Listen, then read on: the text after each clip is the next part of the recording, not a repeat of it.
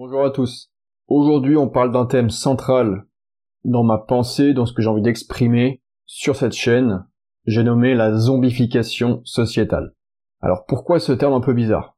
Déjà, il faut définir les choses.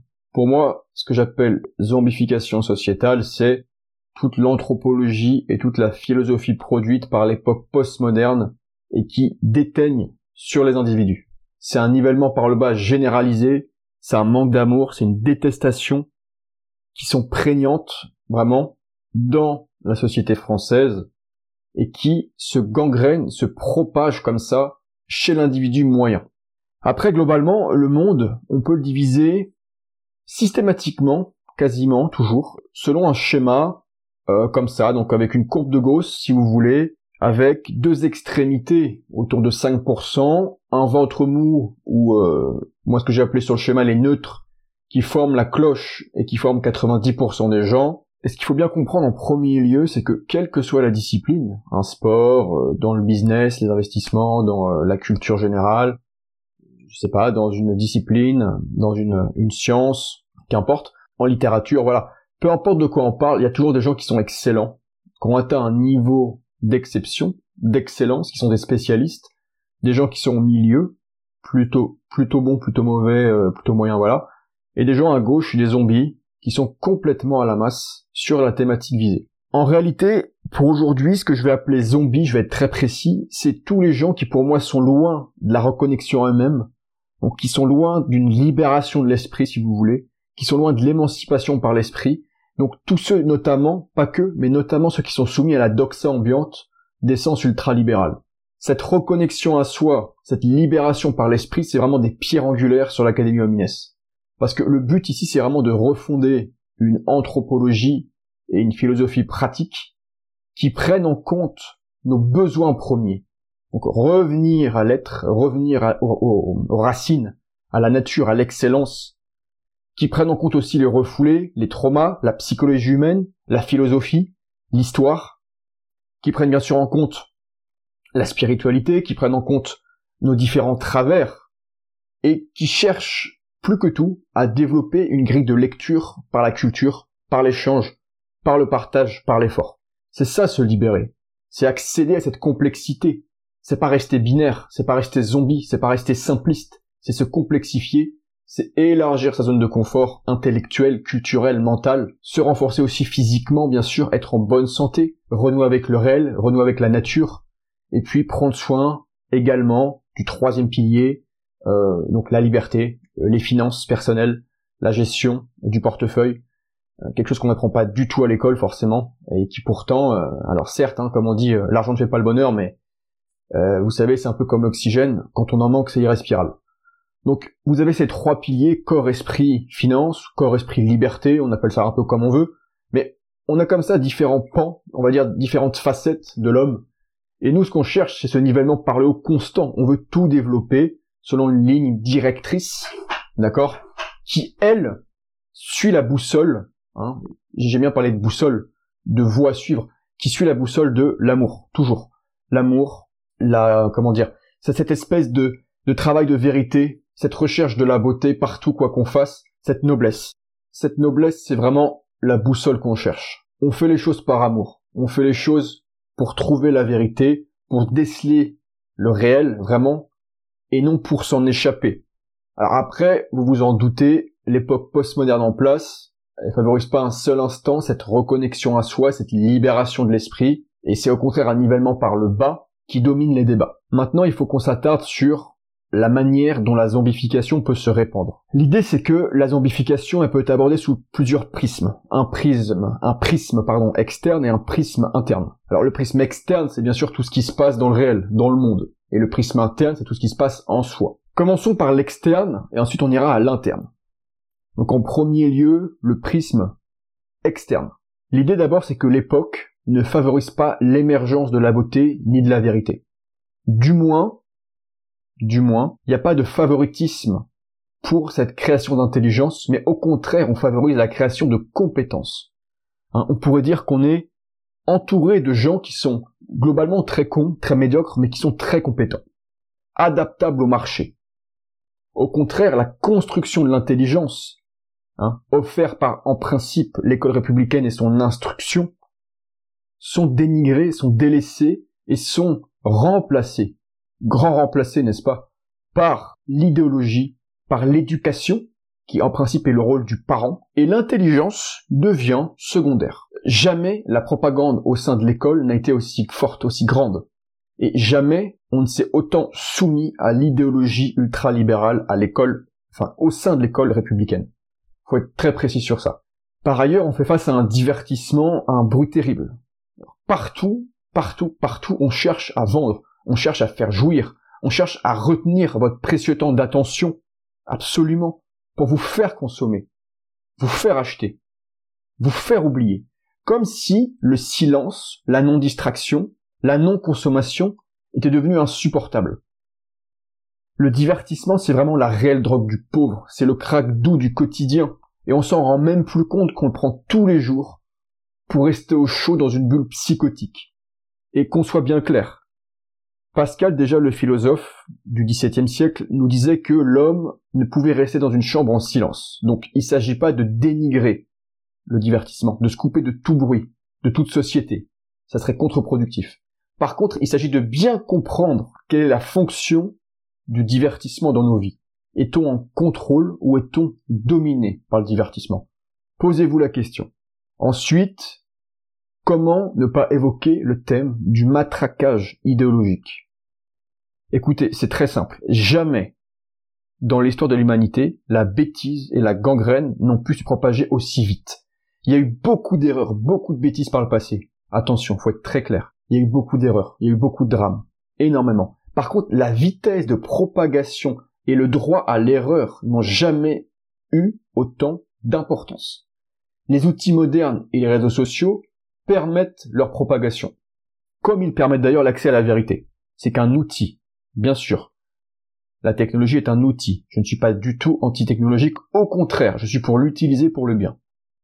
Mais il faut bien comprendre que le système en place, il permet la propagande et même il l'entretient. Alors, bien sûr, l'idéologie véhiculée, très progressiste, très libérale, en tout cas, celle qu'on entend partout, qu'on voit partout dans les médias, et qu'on pousse comme ça vers le haut, elle favorise le maintien du pouvoir en place, forcément.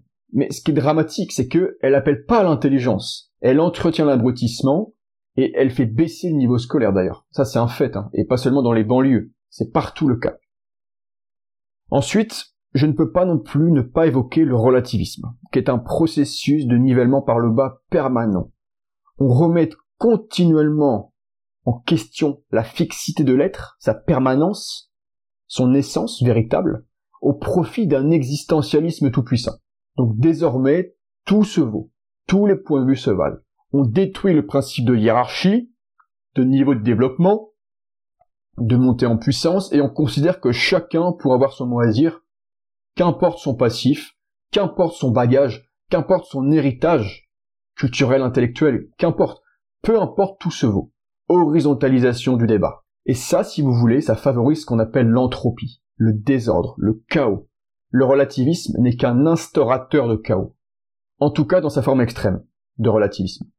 Parce qu'il déresponsabilise son porteur, il lui évite tout effort intellectuel, il lui évite cette hiérarchisation du savoir, ce niveau de développement, cette montée en puissance qui demande de l'effort, mais qui forcément, forcément, est compliqué à mettre en place.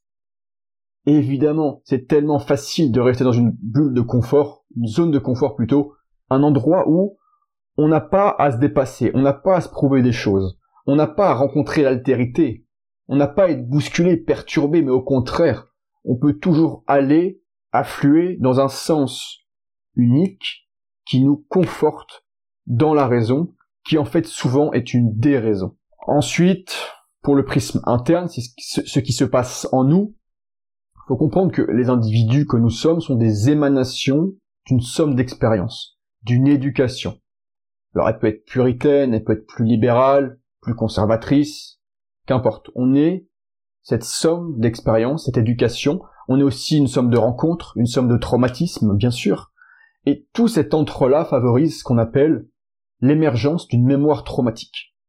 Alors, elle est plus ou moins grande chez les individus, et le but c'est de s'en dégager, pardon, de s'en décharger même. C'est même encore mieux comme, comme terme s'en décharger pour vivre mieux.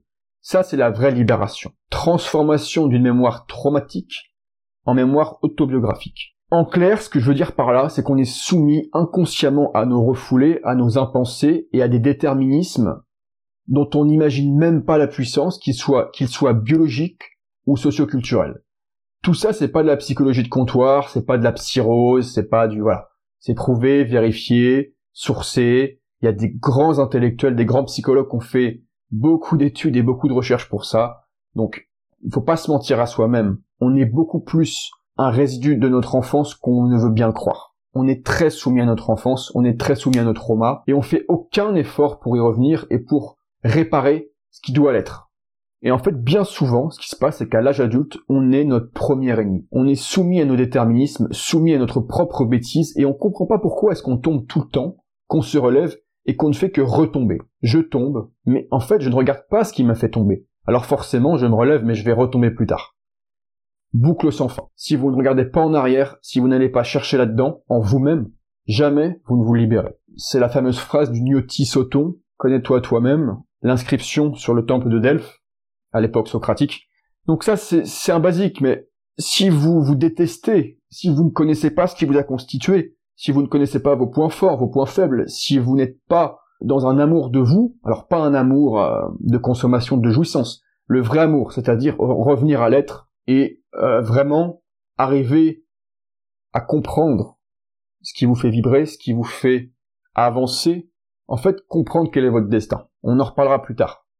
C'est très important parce que chaque destin peut être noble, mais les gens se gâchent parce qu'ils ne se connaissent même pas ou parce qu'ils se détestent, ou simplement parce qu'en fait ils se laissent bercer tranquillement par ce fameux divertissement, par cette fameuse médiocrité, ce nivellement par le bas, ils se laissent bercer. Leur zone de confort est étroite, minuscule même, ils n'osent jamais l'élargir, ils n'osent jamais rencontrer l'altérité, rencontrer la perturbation qui pourrait pourtant les faire changer. Donc ça, c'est des sujets qui sont très importants à aborder.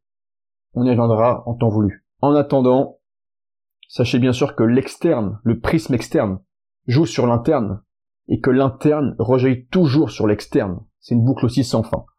Donc nous, notre, notre but aujourd'hui, c'est de semer des nouvelles graines dans les esprits pour amener au changement véritable.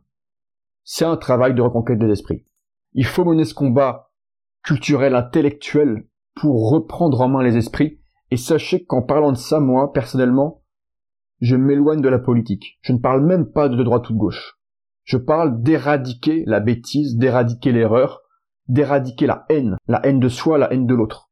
C'est par amour qu'on avance. Maintenant, un peu de pragmatisme. Comment est-ce qu'on lutte contre son propre nihilisme et comment est-ce qu'on fait face à la zombification sociétale généralisée? Écoutez, pour moi, c'est pas si compliqué que ça. On retrouve de l'ordre. On lutte contre l'entropie. On lutte donc contre la laideur, contre le relativisme, en le remplaçant par un nivellement par le haut.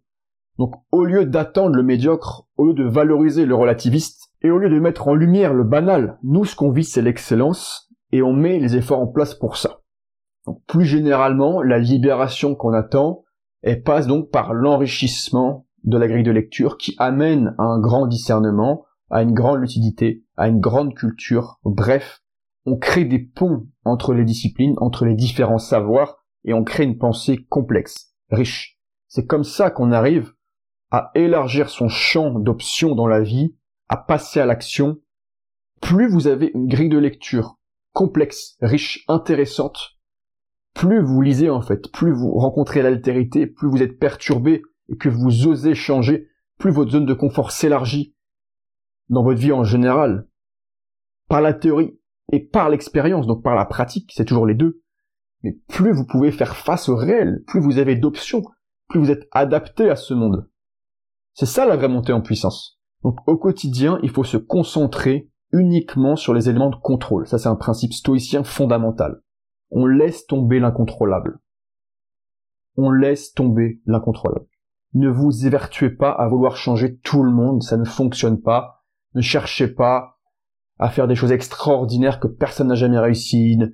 Commencez par des choses simples. Commencez par vous-même. Et encouragez bien sûr vos proches à le faire.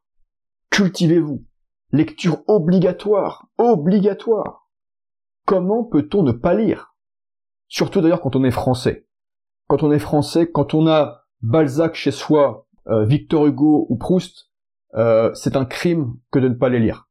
Faites du sport, je sais pas, montez un business, confrontez vos idées aux autres, rencontrez cette fameuse altérité. On change jamais seul. C'est d'abord par l'autre qu'on change. Moi, j'ai changé par la lecture, j'ai changé par des mentors que je ne remercierai jamais assez, par des parents, par des frères et sœurs qui m'ont bousculé, perturbé, fait changer. Donc allez au contact du réel. Cette bulle psychotique qu'on se crée tout seul, cette bulle mentale protectrice, et ces biais de confirmation qu'on cherche tout le temps, c'est ça la gangrène aussi. Et encore une fois, on quitte la politique, s'il vous plaît. C'est plus global que ça. C'est anthropologique, c'est philosophique. Donc, pour ce qui est de la zombification sociétale, en plus de cette volonté de changement en vous-même, il faut ce que j'appelle épaissir, pardon, sa cuirasse. Donc il faut être très clair, on ne pourra pas changer tout le monde et on fera face régulièrement à la bêtise au quotidien, particulièrement pour ceux qui sont citadins, qui travaillent en entreprise, qui sont en contact du progressisme au quotidien. Je pense que vous rencontrez la bêtise plus que moi. Personnellement, en ce moment, je suis en campagne, euh, je suis enfermé dans mes projets entrepreneuriaux et je ne fais que travailler, donc je ne suis pas au contact de la bêtise au quotidien. Pour tous les frères d'armes qui se battent au quotidien contre la bêtise et qui font face à cette bêtise, j'ai envie de vous dire, quand vous faites face à elle, il faut trier. Il faut trier. Quand on est face à un pur zombie, quelqu'un qui est complètement inconvertible à la vérité, à la beauté, à l'amour. Quelqu'un qui est totalement soumis à une idéologie, quelle qu'elle soit, quelle qu'elle soit. N'essayez jamais de le convaincre. Laissez tomber. Élément de non-contrôle. Je laisse tomber. Ça, c'est quelque chose qui est très difficile à prendre en compte quand on est un petit peu utopiste, et je l'ai été, plus jeune, c'est qu'on pense qu'on pourra changer le monde. C'est complètement faux. C'est une connerie sans nom. Vous ne changerez que très peu de personnes. La plupart des gens ne changent jamais. D'ailleurs, euh, je crois que c'est Johnny qui disait ça. Bon, c'est pas forcément une référence, mais il avait raison. Euh, un homme, ça ne change pas, un homme, ça vieillit. C'est tristement vrai. À la marge, un homme, ça change, d'accord? Les fameux 5%, qui atteignent cette grille de lecture complexe riche, mais la plupart des gens ne changent jamais.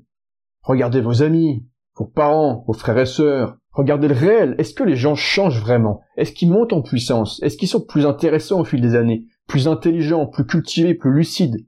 Est-ce que leur discernement augmente? Sincèrement, pour moi c'est presque l'inverse. Donc si vous voulez, moi quand j'ai face à moi un vrai zombie, je n'essaye même pas de le convaincre on quitte l'utopie pure, hein. on n'est pas des gauchistes ici, on ne changera pas le monde, c'est comme ça. Les masses sont condamnées et seule minorité peut accéder à une compréhension supérieure. Maintenant, il faut aucun mépris pour les masses. Ça, c'est mon avis. Il faut, au contraire, amener à un processus de nivellement par le haut.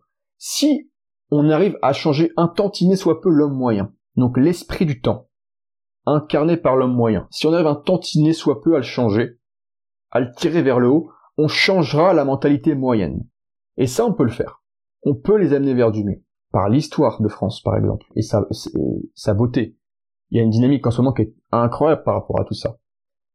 Par la connexion et par l'intérêt aux sciences, aux sciences dures. C'est passionnant. Par un intérêt pour la philosophie, pour les modes de pensée. Moi, c'est ça qui m'a changé d'abord, c'est la philosophie.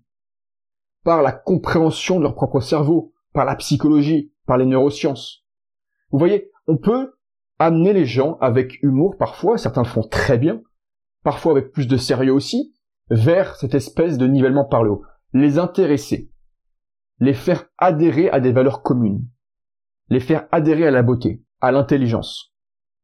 Donc moi, je n'ai aucun mépris pour les masses. Par contre, je suis conscient, je suis conscient que seuls très peu de gens pourront accéder à une compréhension supérieure. Ça, c'est ma vision. Pour moi, c'est comme ça que ça se passe, c'est comme ça que le réel fonctionne, c'est la courbe de Gauss. Pour enchaîner, faut bien comprendre que tout commence en soi. Après tout, comment est-ce qu'on pourrait changer d'anthropologie, de philosophie au quotidien, si on commence pas par balayer devant sa porte? C'est de votre responsabilité de vous cultiver, de faire un travail de vérité, d'améliorer ce fameux discernement, de renouer avec le beau, d'ajouter de la nuance au propos pour le complexifier, pour l'enrichir, de faire ce travail d'amour à soi, donc de revenir à l'être, le favoriser à l'avoir, et puis de chasser, si elle est présente, cette détestation qu'on a insufflée en vous. la détestation notamment de la France, qu'on a voulu insuffler en vous, la détestation du soi instauré par le gauchisme, qui ne veut faire que consommer pour faire oublier l'être. Donc tout ça, on oublie. On renoue avec la beauté. Ça paraît très théorique comme ça, je, j'en parlerai plus en détail dans les prochaines vidéos, mais il faut d'abord poser les bases. Pour finir ce, ce podcast, cette vidéo, on appelle ça comme on veut, il faut que je vous parle peut-être du plus important finalement. Et ce plus important, c'est la radicalité. Nous, ce qu'on défend ardemment, c'est la vérité, c'est cette beauté, ce nivellement par le haut, cette excellence française, et européenne d'ailleurs, parce que l'Europe est extraordinaire. Maintenant, cette vérité, cette beauté, cette culture française, cette richesse, si on ne la défend pas avec radicalité, croyez bien qu'on sera radical pour nous. Et encore une fois, on quitte un peu la politique, s'il vous plaît. Moi, je vous parle de la vie en général. Je parle de la bêtise en général qui doit être éradiquée. Et de la laideur. La bêtise n'a aucun droit à l'existence. Bien s'en rappeler. Et il faut un logiciel de nivellement par le haut, d'excellence, de beauté, pour y faire face. Et cette, euh, ce logiciel, il doit être défendu par la radicalité et il doit suivre le moteur, encore une fois, de l'amour. C'est presque spirituel. C'est presque l'amour chrétien dont je parle, si vous voulez. Vraiment, il faut voir les choses d'une façon large. Et si on n'est pas radical et si on n'agit pas par amour, par noblesse, si on n'entretient pas ces idéaux aristocratiques, quelqu'un sera radical pour vous. Et aujourd'hui, c'est la gangrène ultra-libérale et progressiste qui est radicale pour nous. Ça, c'est inacceptable. Dès que vous baissez votre garde, la gangrène se propage. Dès que vous acceptez par faiblesse ce que vous savez être une erreur, vous laissez la gangrène se propager en vous. Donc la vie c'est une affaire de pentes, des bonnes pentes, des mauvaises pentes. Hein, on peut laisser place à ces mauvaises pentes facilement. Hein. On peut facilement sombrer dans la malbouffe, dans euh, l'arrêt du sport, euh, dans une forme de facilité, dans l'arrêt de la lecture, dans la consommation de séries Netflix à ne plus savoir quoi en faire, euh, dans la consommation aussi de contenu prêt à penser. Faites des efforts. Laissez place à vos bonnes pentes, à tout votre génie, vos qualités, vos talents, votre beauté augmenter cette anthropologie, laisser place à cette philosophie pratique, ce code d'honneur, ce rapprochement à soi, cet être en vous, cette humanisation, c'est ça qui compte. Je pense que j'ai fait le tour de cette thématique. J'espère que ça vous aura plu et que vous aurez bien compris les enjeux de la zombification et que vous aurez pu capter comme ça en vol quelques éléments pour vous aider à lutter contre à la fois ce qui vous ronge de l'intérieur et à la fois tous les éléments externes qui voudraient vous zombifier. Si jamais ça vous a plu, je vous invite à lâcher un petit pouce bleu ou un like comme on dit, à partager ou à commenter pour aider la chaîne Académie Homines. Moi je vous dis à la prochaine. Ciao